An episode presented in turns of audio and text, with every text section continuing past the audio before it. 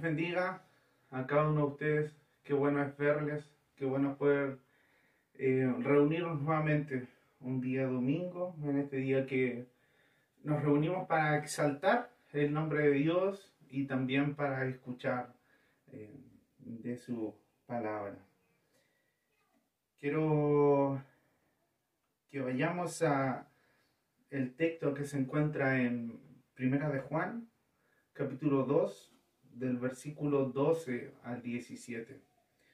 Primera de Juan, capítulo 2, del 12 al 17.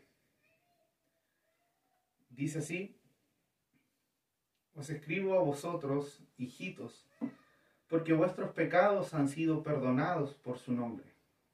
Os escribo a vosotros, padres, porque conocéis al que es desde el principio. Os escribo a vosotros, jóvenes, porque habéis vencido al maligno. Os escribo a vosotros, hijitos, porque habéis conocido al Padre. Os escribo a vosotros, Padre, porque habéis conocido al que es desde el principio.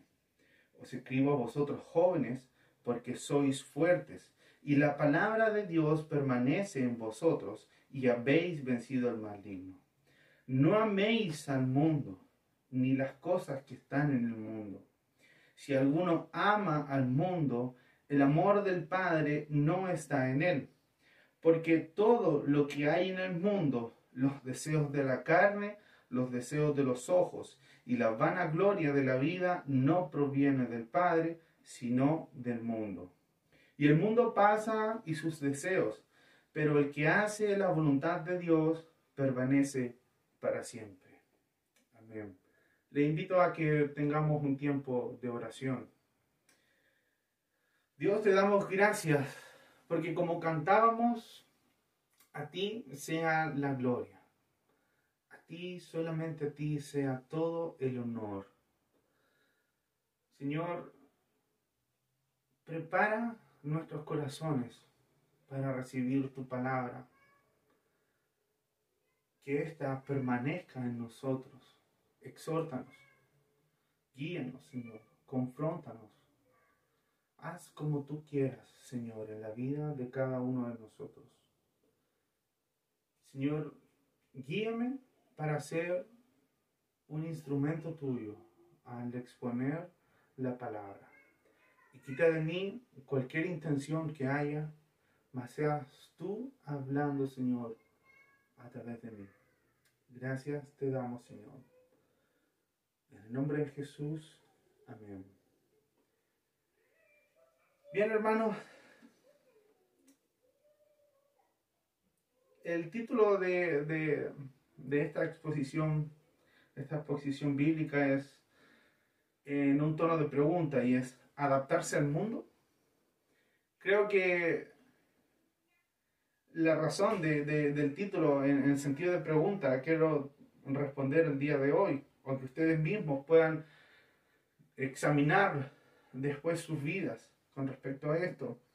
Y sobre todo cuando hablamos de adaptarse, creo que es como la palabra emblemática de este 2020, donde todos hemos tenido que adaptarnos en ciertos modos, en los trabajos, con el teletrabajo, los estudiantes con el telestudio, eh, adaptarnos a las nuevas medidas eh, del distanciamiento social, del resguardo de cada uno de estos. Pero no quiero enfocarme en esto, no quiero enfocarme en lo que está sucediendo con respecto a la pandemia, no. Solamente quiero, quiero que entiendan esto, que eh, es una palabra que, que se ha estado utilizando mucho, pero adaptarse al mundo entonces la exposición bíblica del día de hoy puede ser en, cierto modo una palabra que genere cierta controversia en el corazón de alguno de ustedes. Eh, puede ser una palabra que llegue a incomodar a algunos, puede ser algo dura, pero no es falta de amor, no es de un fanático religioso, pero por eso también les quiero decir que es una palabra para personas creyentes. Pero ¿cómo? Hoy no es un domingo misionero. Así es. Y por la misma razón quiero exhortarte. Así como Dios lo hace en mi vida constantemente y sé que en la vida de ustedes, pero es necesario que siempre eh, volvamos al Padre. Hermanos, si nosotros vemos y, leyéramos nuevamente el texto que, leíamos en un principio en primera de Juan, capítulo 2, versículo 12 al 17, es tremendo lo que hemos leído. Y este mismo nos enseña a quién está dirigido. No está dirigido entonces para no creyentes porque hay un imperativo que dice no améis al, mundo. Y ese imperativo es para creyentes. Un inconverso no podría eh, obedecer este mandato. ¿Cómo sabemos entonces que es para creyentes? Porque el apóstol Juan cita cosas importantes en el texto anterior. Está hablando de personas que dicen que sus pecados han sido perdonados, que conocen al Padre, que conocen a Dios, que la palabra de Dios permanece en ellos. Entonces, ¿quiénes son ellos? Son personas creyentes. En primer lugar, el apóstol Juan les está diciendo, les pido esto, no améis al mundo, no améis las cosas de este mundo, porque han sido perdonados. Esto no se le puede entonces pedir a un inconverso porque él es esclavo del pecado, de su orgullo porque piensa que es libre de hacer lo que él quiere. Él piensa que puede hacer lo que él quiere cuando él quiera en todo momento, pero finalmente es esclavo del pecado. Y quiero antes aclarar el concepto de mundo, para que no haya confusión, porque usted podría decir, pero ¿cómo no améis al mundo ni las cosas de este mundo? Pero si nosotros leemos quizás Juan 3:16 dice, porque de tal manera amó Dios al mundo. Pero quiero que entonces que podamos ver tres aspectos que hacen referencia a esta palabra. La primera está en Juan 1.10 y dice así, en el mundo estaba y el mundo por él fue hecho, pero el mundo no le conoció. Y entonces en este primer aspecto se hace referencia a la creación, a las estrellas, a las constelaciones, a la naturaleza, las montañas, los animales, todo lo que contempla la creación. En este primer aspecto, entonces, solamente estoy haciendo un paréntesis dentro de esto para que no haya confusión. El segundo aspecto, en Juan 3:16, un versículo muy conocido por todos ustedes y yo sé que muchos de ustedes lo van a leer ya de memoria junto conmigo, dice así, porque de tal manera amó Dios al mundo que ha dado su Hijo unigénito para que todo aquel que en Él cree no se pierda, mas tenga vida eterna. Entonces, en este segundo aspecto, esta palabra hace referencia a las personas, a la gente, a la humanidad. Y en este tercer aspecto, que es el, al cual quiero eh, dirigir hoy esta exposición bíblica, Juan 17, 14 al 18, dice así, yo les he dado tu palabra y el mundo los aborreció porque no son del mundo, como tampoco yo soy del mundo. No ruego que los quites del mundo, sino que los guardes del mal. No son del mundo, como tampoco yo soy del mundo. Santifícalos en tu verdad. Tu palabra es verdad.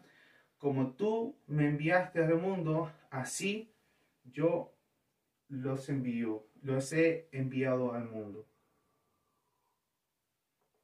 Y en este tercer aspecto, entonces, hace referencia a este sistema mundano, a este sistema corrupto, depravado, enemigo de Dios, contrario a los principios bíblicos.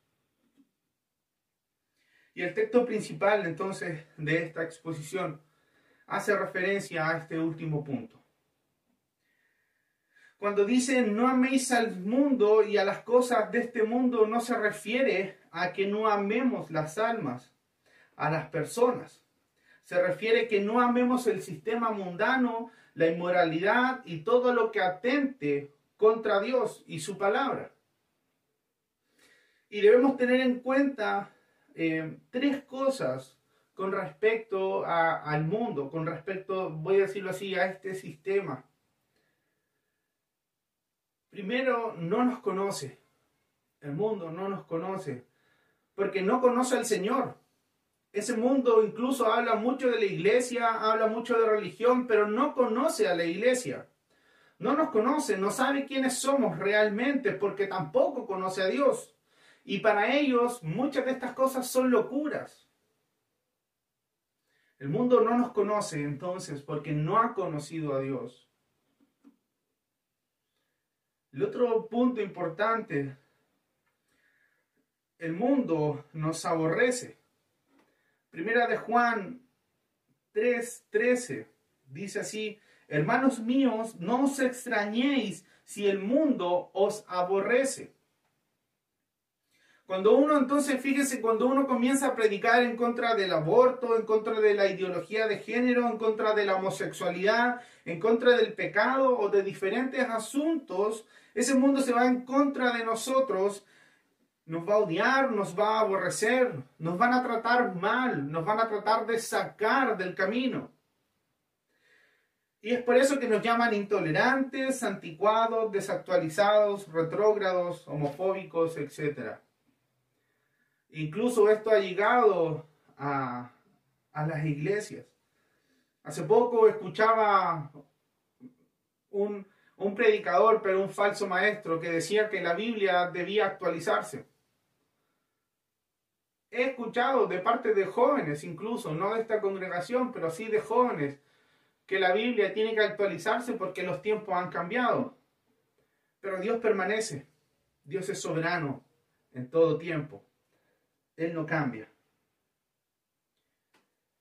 Y, lo tercero con respecto al mundo, que este mundo tiene un gobernador. El mundo, no el universo, porque el, el creador del universo es Dios, pero si este mundo tiene un gobernador, primera de Juan 5, 19, sabemos que somos de Dios y el mundo entero está bajo el maligno. Todo este sistema mundano y corrupto está bajo la influencia de Satanás. Juan entonces no se refería a no amar las almas, no se refería a no orar por ellos. Eso es parte de lo que nosotros debiésemos hacer todos los días. No se refiere a no predicar el Evangelio. Se refiere a no disfrutar, a no participar con este, con este sistema, con este mundo y sus valores anticristianos que atentan contra la, moral, que atentan contra la sexualidad, la familia, el trabajo, la sociedad, propósitos personales contra nuestro carácter. Estas cosas no deben, no deben eh, estar definidos por el mundo. Si eres un verdadero creyente, si has nacido de nuevo, deberás vivir en este mundo corrupto, pero no te deleitarás con lo que el mundo se deleita. No necesitas entonces irte a una cueva, no necesitas huir a una caverna, no necesitas entrar en una especie de, eh, eh, de burbuja para santificarte. Por la gracia de Dios somos capaces de renovar nuestra mente y no conformarnos a este siglo. Estamos dentro del mundo, sin embargo, somos llamados a ser luz en medio de una sociedad que está perdida y aturdida por el pecado. Nuestra actitud, nuestro carácter, lo que hacemos debe reflejar nuestra devoción a Cristo. Mi carácter no debe ser el que el mundo me impone, debe ser el carácter que Dios quiere que tenga. Y hoy en día nos damos cuenta que la sociedad, los distintos movimientos tratan de imponernos el pensamiento, tratan de darnos las directrices de cómo comportarnos, de cómo hacer las cosas, de cómo enfrentar las cosas. Pero hermano, todo lo que tú hagas debe reflejar tu devoción a Dios. Como predicaba un tiempo atrás, fuimos creados para su gloria. Bueno, entonces en esta carta alerta a la iglesia que no puede servir a dos señores. Y hoy lamentablemente estamos presentando a la iglesia, al mundo, de una manera cada vez más mundana. Muchos falsos maestros en estos tiempos dicen frases como esta, y yo sé que usted la ha escuchado. Tenemos que adaptarnos al mundo para ganar al mundo. Y estas frases nos llevan a consecuencias de realizar cosas. Pero, ¿qué quiere el mundo entonces? Luces de colores, humo, un ambiente moderno. ¿Qué le vamos a dar a la iglesia? Bueno, como muchas de estas iglesias dicen, bueno, démosle las luces de colores, entonces démosle humo, hagámosle un espectáculo, hagamos un show. Y me ha tocado, me ha tocado eh, em, confrontar a hermanos con respecto a esto. ¿Qué es, lo que, ¿Qué es lo que vienes a buscar a la iglesia? ¿Qué es lo que quieres hacer? Muchas veces tratamos de crear un ambiente, un ambiente de adoración, algo que, que también ha tomado mucha, mucha relevancia en distintas iglesias pero desconociendo lo que es la adoración, parece. Porque ellos quieren crear una atmósfera, quieren crear el ambiente propicio para la adoración a Dios. Pero si tu devoción es Cristo, todo lo que tú haces es para su gloria. Entonces, los hermanos lamentablemente se acostumbran a estos ambientes creados, a y, les, voy a, describir estos ambientes. Poca luz, em, distintos, eh, distintos eh, colores de, de, luces. Todos hablan más bajito, hablan en este sentido. La música es más lenta, mucho tiempo de silencio, casi como que fuera un ritual muchas veces. ¿Qué quiere el mundo? sillas cómodas que parezcan de cine, bueno, vamos a darle eso. Usted puede ver las distintas iglesias, las mega iglesias, cómo son. No estoy hablando en contra de las mega iglesias, pero usted puede ver que muchas de ellas se han adaptado al mundo. Donde usted va, incluso en algunas iglesias, usted reserva su asiento. No me extrañaría entonces que dentro de poco las sillas de la iglesia incluyeran un portabazo como en el cine. Así entonces usted estaría escuchando tranquilamente el mensaje con su, con su vaso de Coca-Cola ahí, escuchando el mensaje tranquilamente. La iglesia cada vez se está adoptando de una manera más mundana. Y no tengo nada, ojo, no tengo nada en contra de la iglesia moderna. Es más, me gusta la excelencia, me gusta la calidad. Y con los que he conversado con respecto a esto, saben que me gusta esto, pero porque entiendo para quién lo hacemos. Todo lo que queremos hacerlo lo hacemos con excelencia porque es para exaltar el nombre de Dios.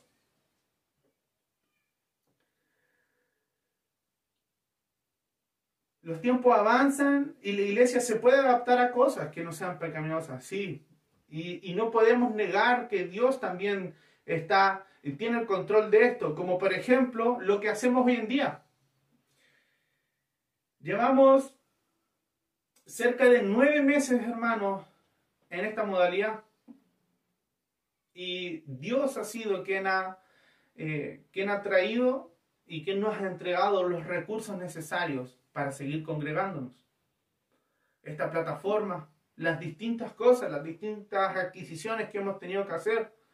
Usted ahora puede ver, ¿cierto?, una cámara, pero si usted mirara a mi alrededor, mi alrededor, todo en esta pieza es un caos. Porque, y al igual cuando el pastor tiene que predicar, porque a mis costados hay un montón de otras cosas que permiten que esta transmisión pueda llegar de la mejor calidad a usted. Por eso digo, no estoy en contra de, que la iglesia se modernice, pero tenemos que tener nuestros límites, existen parámetros.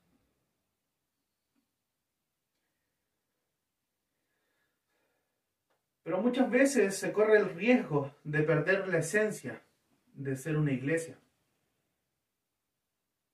¿Se han dado cuenta cómo son las iglesias católicas a lo largo del tiempo? Todos nosotros hemos entrado a iglesias católicas. Todos nosotros podemos revisar incluso fotografías o la historia. La pregunta sería, ¿se han modificado? Al entrar usted a una iglesia católica, ¿usted ve eh, luces de colores? ¿Ve humo salir? ¿Ve al cura salir detrás de una cortina de humo? ¿Ve curas con short? ¿Con pantalones cortos? ¿Con aros? ¿Con tatuajes? La verdad es que se nota cuando uno entra a una iglesia católica, porque no han cambiado. Las iglesias de los mormones, si usted ve y donde usted vaya, la iglesia de los mormones es muy característica. Guardan y mantienen la misma infraestructura. ¿Cierto? Siempre con una cancha de baby fútbol a su lado. Pero ¿se imaginan entonces una mezquita? Una mezquita musulmana con luces. Y antes de comenzar el, el, imán musulmán, los musulmanes estén, ¡eh, eh, viva Alá! ¿Se imaginan algo así? Pero ¿saben qué es lamentable? El único pueblo que con el paso de los años se ha ido adaptando cada vez más al mundo es el mundo evangélico. Y muchas veces nos llenamos la boca diciendo que los demás están equivocados y nosotros somos la verdad. Y ojo, no estoy diciendo que no tengamos la verdad, esto es así, porque creemos en un Dios vivo, en un Dios que eh, nos ha salvado por gracia, esto es así. Pero sí dentro de la iglesia evangélica hay algunas iglesias que se están desviando, que se están adaptando a este mundo haciendo verdaderos shows para cautivar a las personas. Es que es una estrategia.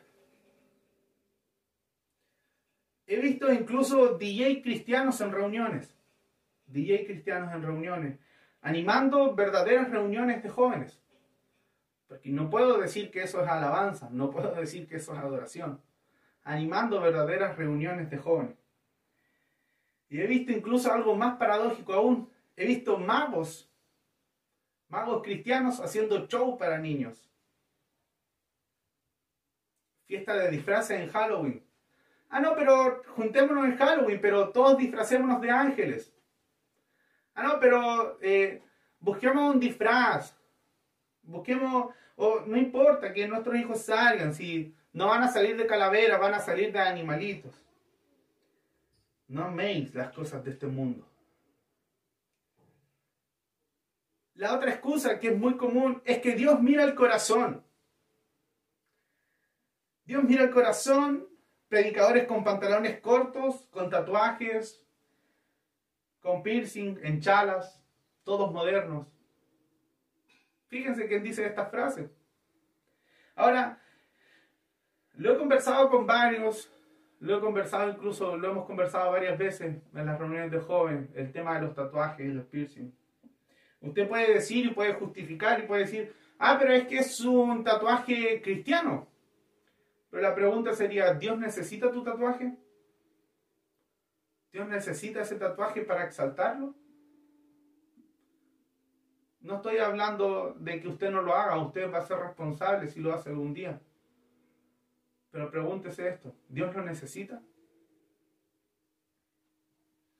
Es que Dios mira el corazón cantantes llenos de lujuria, con grandes producciones musicales, con efectos, incluso dúos con cantantes que no son cristianos. No, es que es una manera de atraer al mundo, es una manera de atraerlos. Es que Dios mira el corazón, pero si nos quedamos solo con eso, estamos perdiendo la esencia. ¿Y cuál es la esencia? Solo escritura, solo fe, solo gracia, solo Cristo, solo a Dios sea la gloria. No, pero es que Dios mira el corazón. Yo cuando voy al cine quiero llegar y darme cuenta que estoy en el cine. Yo cuando voy a casa de mis padres quiero llegar y sentirme que estoy en casa de mis padres. Y cuando voy a una iglesia, quiero sentir que estoy en una iglesia. No en un show, no en un concierto, no en un teatro, porque en una iglesia es el lugar donde nosotros vamos juntos a adorar el nombre de Dios. Entonces, y aquí hermanos, quiero que usted ponga atención porque aquí lo quiero llevar a las misiones. Ah, finalmente llegamos. Entonces buscamos, hermanos, muchas veces buscamos es el día mejor para poder invitar a nuestros amigos, a nuestra familia a un culto. Esperamos entonces una reunión especial para invitarles, como si Dios no estuviera en el resto de las otras reuniones. Entonces esperamos aquel día, ah, vamos a hacer el culto de Navidad, entonces este es el momento para invitar a mi amigo, este es el momento para invitar a mi familia.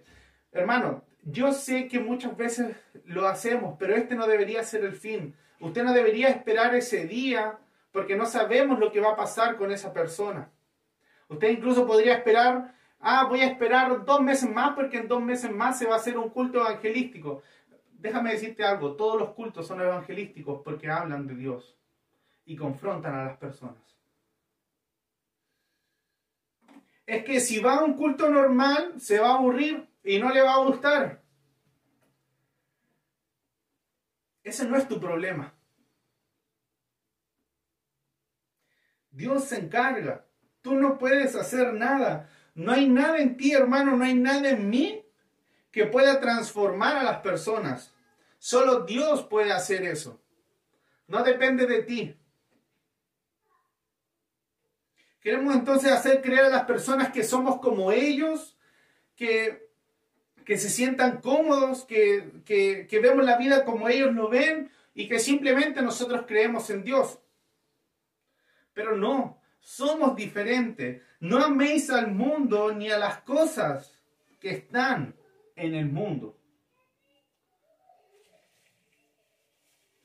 Queremos que la gente, que cuando la gente vaya a la iglesia, se sienta cómoda en sus delitos y en sus pecados. Pero hay un problema. Muchos tienen como pretexto, no invito a mis amigos porque se van a sentir mal cuando sean confrontados con su realidad pecaminosa. Pero ¿sabe qué? Si usted busca eso, podemos montar un show para que se sientan bien, para que lo pasen bien, para que se rían. Pero eso no va a garantizar que sean salvos. Y ese debería ser el verdadero motivo de tu invitación a las personas. primero se tienen que sentir mal con sus pecados, porque están en enemistad con Dios, porque están en rebeldía con Dios, para que se arrepientan de sus pecados, para que acepten a Jesús como su único Salvador y crean en el Evangelio y sean salvos. La iglesia debe ser un sitio donde los santos de Dios se sientan cómodos porque cuando el pastor predica contra el pecado, se sienten libres. Cuando se predica de santidad, les agrada. Cuando se predica de oración, les gusta porque viven en oración.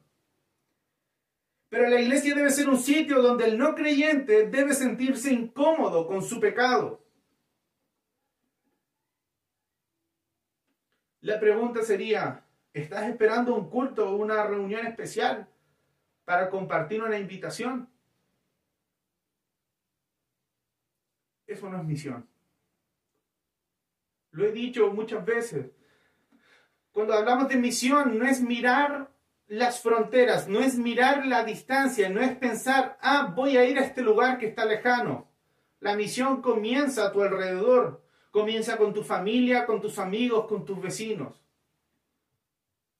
La misión no es el momento preciso, no es el tiempo adecuado.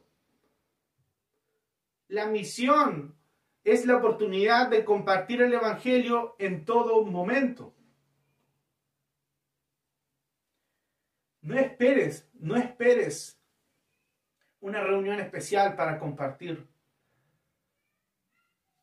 No esperes que montemos un show. Y yo le pido al Señor que nunca nos apartemos primero de una sana doctrina, que no nos adaptemos a este mundo. No perdamos el tiempo, hermanos.